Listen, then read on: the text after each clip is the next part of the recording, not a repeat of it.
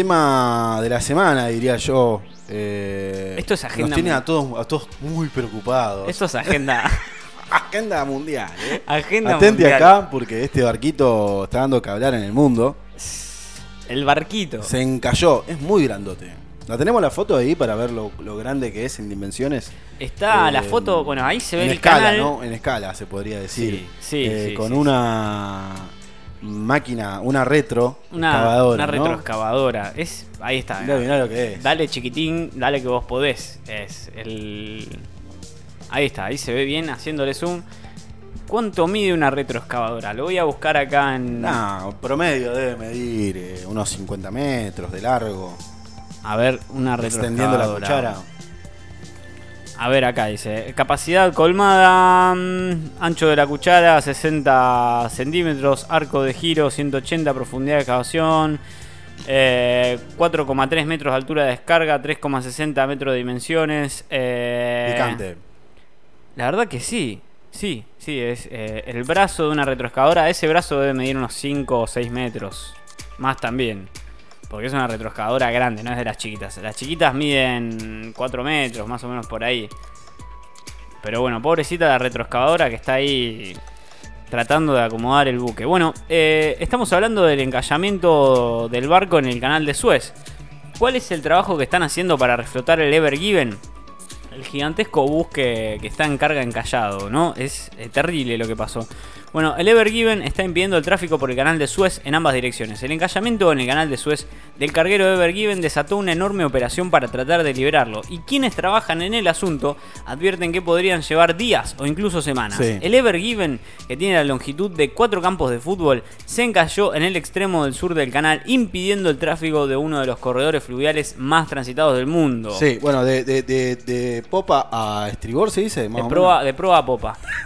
O de popa 400 a proa. metros tiene. 400 metros. Sí, Eh, 400 pero bueno, metros, ¿eh? acá este- son cuatro campos de fútbol. Está bien, está bien, son cuatro cuadras. Sí, son cuatro cuadras. A ver, de acá. hasta- Uy, es larguísimo. De acá hasta. Hasta acá se. Hasta, hasta Perón. Hasta Independencia. Sí, hasta Exper. Hasta. Claro. Hasta Presidente Cuatro Perón. cuadras. Son cuatro cuadras. Y acá Puedes tenemos- salir a correr. Pellegrini. del barco si querés. Sí, sí, haces una ida y una vuelta al barco y ya está, digamos. Metiste 800 metros quise. Bueno, ¿cómo podrían mover el Ever Given? Los remolcadores ahí muestran cómo, cómo lo van a hacer. Con la excavadora reabriendo el canal. Tienen que reabrir el canal y hacer un dragado. El dragado, ¿eh? es la sí. foto que veíamos antes. eh, que, que nos mostraba Mati ahí en el vivo. ¿eh? Sí, ahí está, ahí se ve, por ejemplo, en el, en el, en el esquema, en el, dibujito acá, como diría cualquiera, es- se ve la excavadora, el barco de 400 metros que quedó atravesado en el canal y los remolcadores que intentan empujar el barco para liberarlo. En el segundo paso va a estar el dragado, que es la arena siendo removida con un sistema de succión para permitir flotar libremente a la nave. O sea, la draga lo que hace es chupar la arena abajo del barco chupar la arena abajo de- de- del barco para que entre más agua en ese lugar y así permitir que el barco empiece a flotar nuevamente para poder sacarlo. El tercer paso es aligerar la carga. Eso es súper importante porque la carga del combustible podrían retirarse para reducir el peso y hacer que el barco flote más alto en el agua. Claro, está lleno de vagones. Está lleno de cosas, sí. Containers. Lo que, lo que se hablaba antes eh, era sacar, empezar a hacer la descarga manual y ya directamente con los camiones empezar a moverlo desde ahí a toda la carga. Sí. Pero bueno, está bastante complicado porque tienen que pasar por algunos lugares. Eh, pero bueno, hasta nueve remolcadores fueron desplegados para liberar el barco. Según la empresa que gestiona el funcionamiento del Ever Given, Bernhard Schultz Ship Management, o la BSM. Eh, el carguero tiene 400 metros de largo y quedó atravesado en diagonal en el interior del canal de no mucho más de 200 metros de ancho. O sea, tenés 400 en diagonal, haz el cálculo, no, no hay que ser un científico matemático exclusivo para darse cuenta de lo que es una hipotenusa. Sí, sí, sí. El carguero, bueno, eh, está usando cables y colocándose directamente junto al barco. Y los remolcadores están intentando sacarlo de- desde los bancos de arena de ambos lados del canal. Están haciendo tarea de dragado y tarea de retroexcavación. BSM informó que fracasó un intento de reflotar el barco este jueves por la mañana y que volverían a intentarlo prontamente. Como el carguero está firmemente encallado en ambas orillas, hasta ahora todos los esfuerzos para moverlo han sido en vano prácticamente. Sí, eh, eh, mm, no me acuerdo cómo se llama la figura del que se encarga de pasar por el por este canal cuando Sí. llega el Evergreen a, a- al principio, digamos, a, a la entrada del canal. Los que, los que lo, Eh, lo sí, llevan. no, no es el que, ve- el que viene manejando, ¿no? No es el que viene manejando por todo el viaje. A veces hacen un cambio de mando. Ah, es un, claro, es un, es como una especie de capitán, pero del, sí, es del como canal. un capitán de turno que está ahí esperando subir, sube y empieza a, Y lo lleva a por el llevarlo. canal. Sí. No me acuerdo cómo se llama, es una especie de, de capitán de turno, por decirlo así, que tiene un nombre. no es eh, ingeniero. No me acuerdo, no me acuerdo. Yo tenía un amigo buscar, que ¿eh? tengo un amigo que lo estudió y todo, no me puedo acordar. Sí. A Manuel Puceto le mando un abrazo grande. no Algo así como un portero, por decirlo así. Sí. Un puertero. El, el- claro, el, el que lleva la, la nave al, al atracadero. Sí, el que, el que la guía por el canal, el que está, eh, digamos, encargado de, de manejar ese tipo de, de- de- Interno- de barcos de tamaña envergadura eh, y llevarlos por el canal. Creo que Sin se llama problemas. interno del río o interno de- del puerto, una cosa así. Tiene, tiene una- un Sí. nombre de ese estilo. Bueno, el carguero está recontra encallado. Lo, lo van a hacer eh, eh, en tareas de dragado. Ahí se ve bien la, la imagen que, que te había mandado, Mati, que, se puso en marcha la operación, ¿no? Eh, bueno, el barco es un peso enorme en la arena. E- Esa es una situación también de la que hay que hablar, porque el director ejecutivo de Boskalis, Peter Berdowski, habló sobre eso y dicen que para liberarlo tienen que hacer tres operaciones: dragar, remolcar y sacar peso. O sea, le tienen que quitar peso, tienen que acomodarlo y tienen que eh, ver que todo el suelo debajo del barco tenga más flotabilidad. Eh, así, así estuvieron viendo que el canal lo ampliaron en 2015 para permitir eh, el paso de embarcaciones del tamaño del Ever Given. Sí. O sea, ya antes lo habían hecho a esto. Es la única vía que comunica el Mediterráneo con el Mar Rojo. Te voy tirando datos mientras vos desarrollás. Sí. ¿eh? ¿Eh? Sí. Eh, es clave para el tráfico del petróleo en la zona del Golfo Pérsico Sí. y ha tenido un efecto inmediato en el encarecimiento eh, y de manera eh, directa en el precio del petróleo. Está causando grandes problemas en la economía del en la economía mundial. territorio mundial también. sí, Mundial, porque mundial, porque afecta, el petróleo nos afecta a Eh, todos. Está parando el tránsito, el tráfico eh, en Sí, de el los- canal de Suez. Sí, sí, aparte los, los otros barcos también están, están frenados. Los que venían atrás de él, que son como 360 barcos más o menos, estaban, estaban esperando el paso para, para darle para adelante.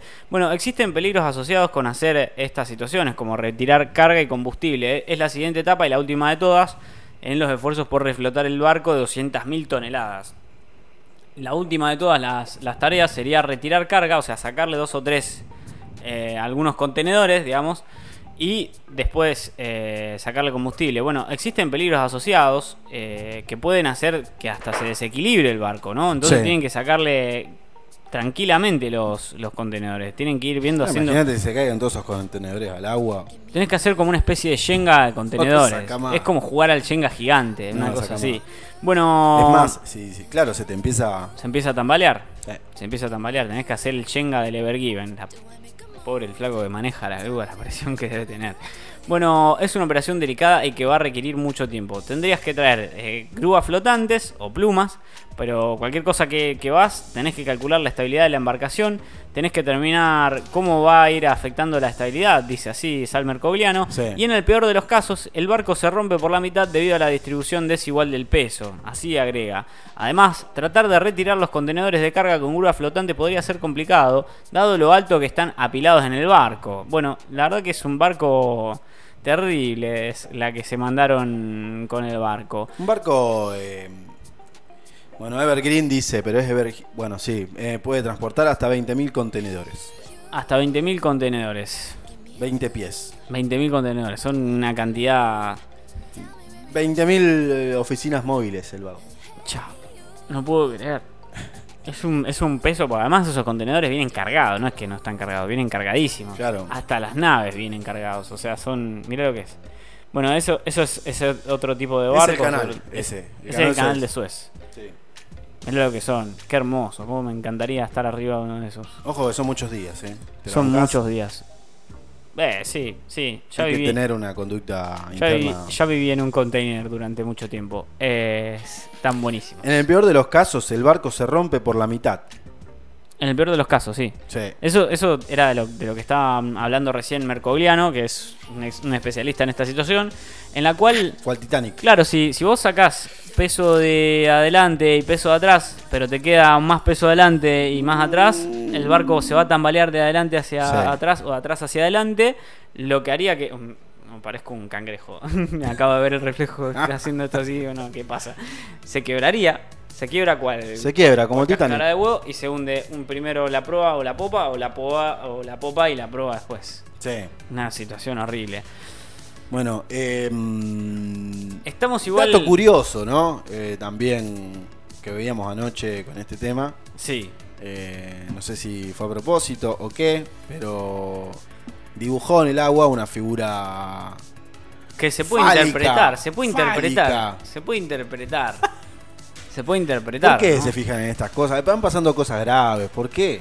¿Por qué tenemos que caer en esto? Pero bueno, así dicen en varios portales, no solamente en uno, sino que se ve el recorrido, se puede ver el recorrido en video del, Sí. del barco.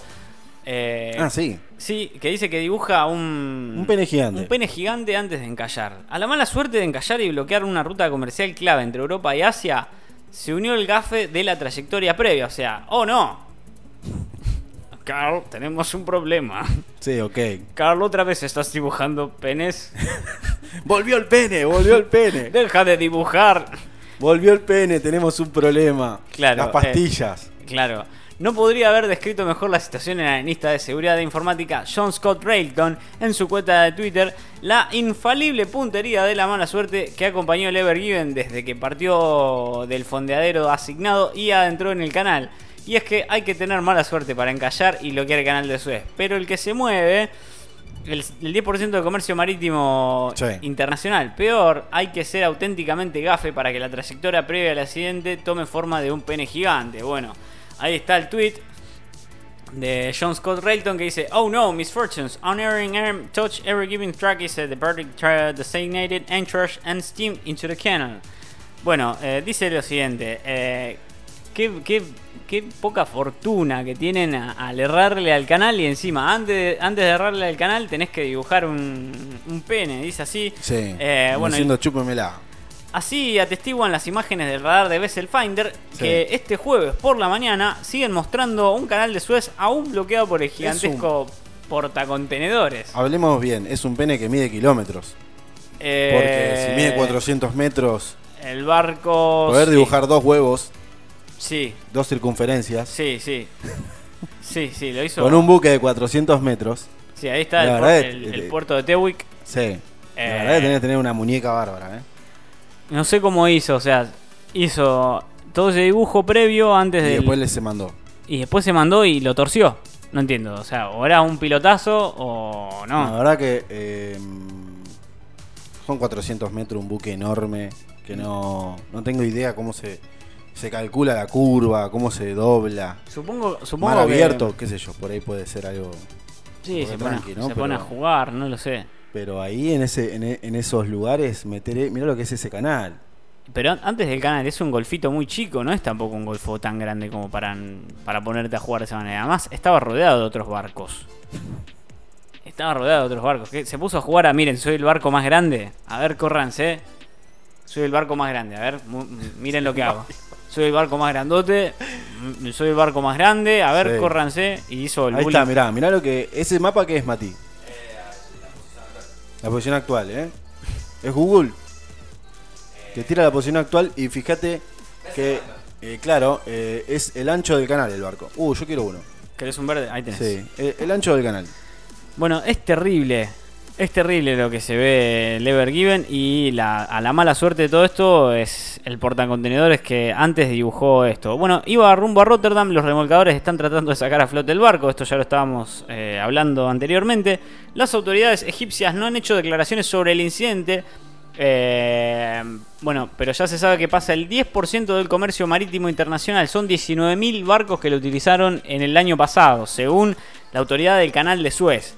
El canal es una fuente esencial de ingresos para Egipto, al que aportó el año pasado 5.610 millones de dólares.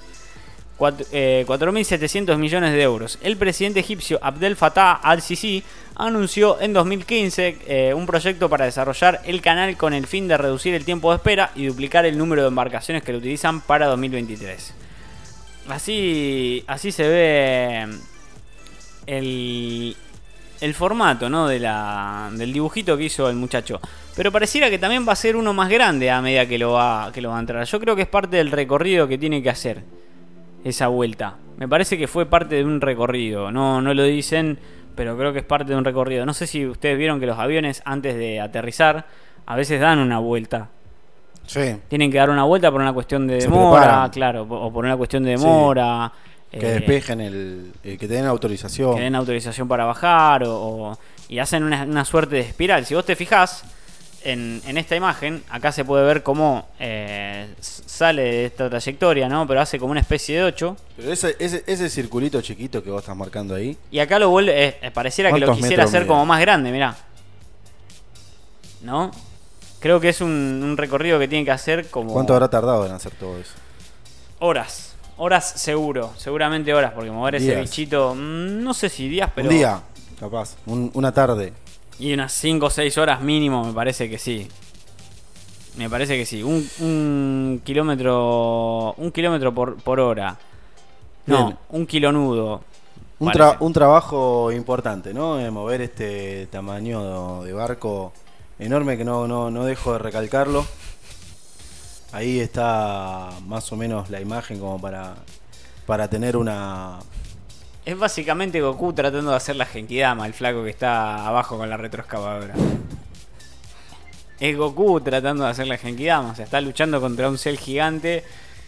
Que es claramente el flaco este que dibujó, que dibujó algo mal y que no, no sé, algo sucedió, pasó algo raro ahí. Es algo que no, no tiene explicación todavía. Pero bueno, Claro, cuando se traba es porque... eh, se traba por el viento, dicen. Dicen que se trabó por el viento. El viento le empujó la, la popa. no está muy enganchado. Si vos ves las imágenes... eh, en No. el corte transversal de- de- de- del canal, Sí. no está tan, tan enganchado. Son No, las puntas, los Claro, extremos. lo, lo que pasa es que están tocando las dos puntas, entonces el barco no flota. está, está atorado, digamos. Claro, el barco no está, no está cumpliendo la función, ¿no? De que flotar en el agua, pero cuando lo, lo vuelvan a, a direccionar va a quedar eh, eh, sin, sin tocar Claro, ningún que- extremo. queda bien, queda Sí. bien hundido y queda bien distribuido el peso del barco. Bien, No está difícil la operación, pero va a llevar su buena moneda. También es eso, ¿no? Un accidente que. la verdad que em, yo no sabía que había barcos así tan grandes. Tuvo Sí. que pasar esto para que yo me, me interiorice un poco más. Sí, sí, hay unos barcos. No tenía idea. Hay unos barcos gigantescos. 400 metros de punta a punta.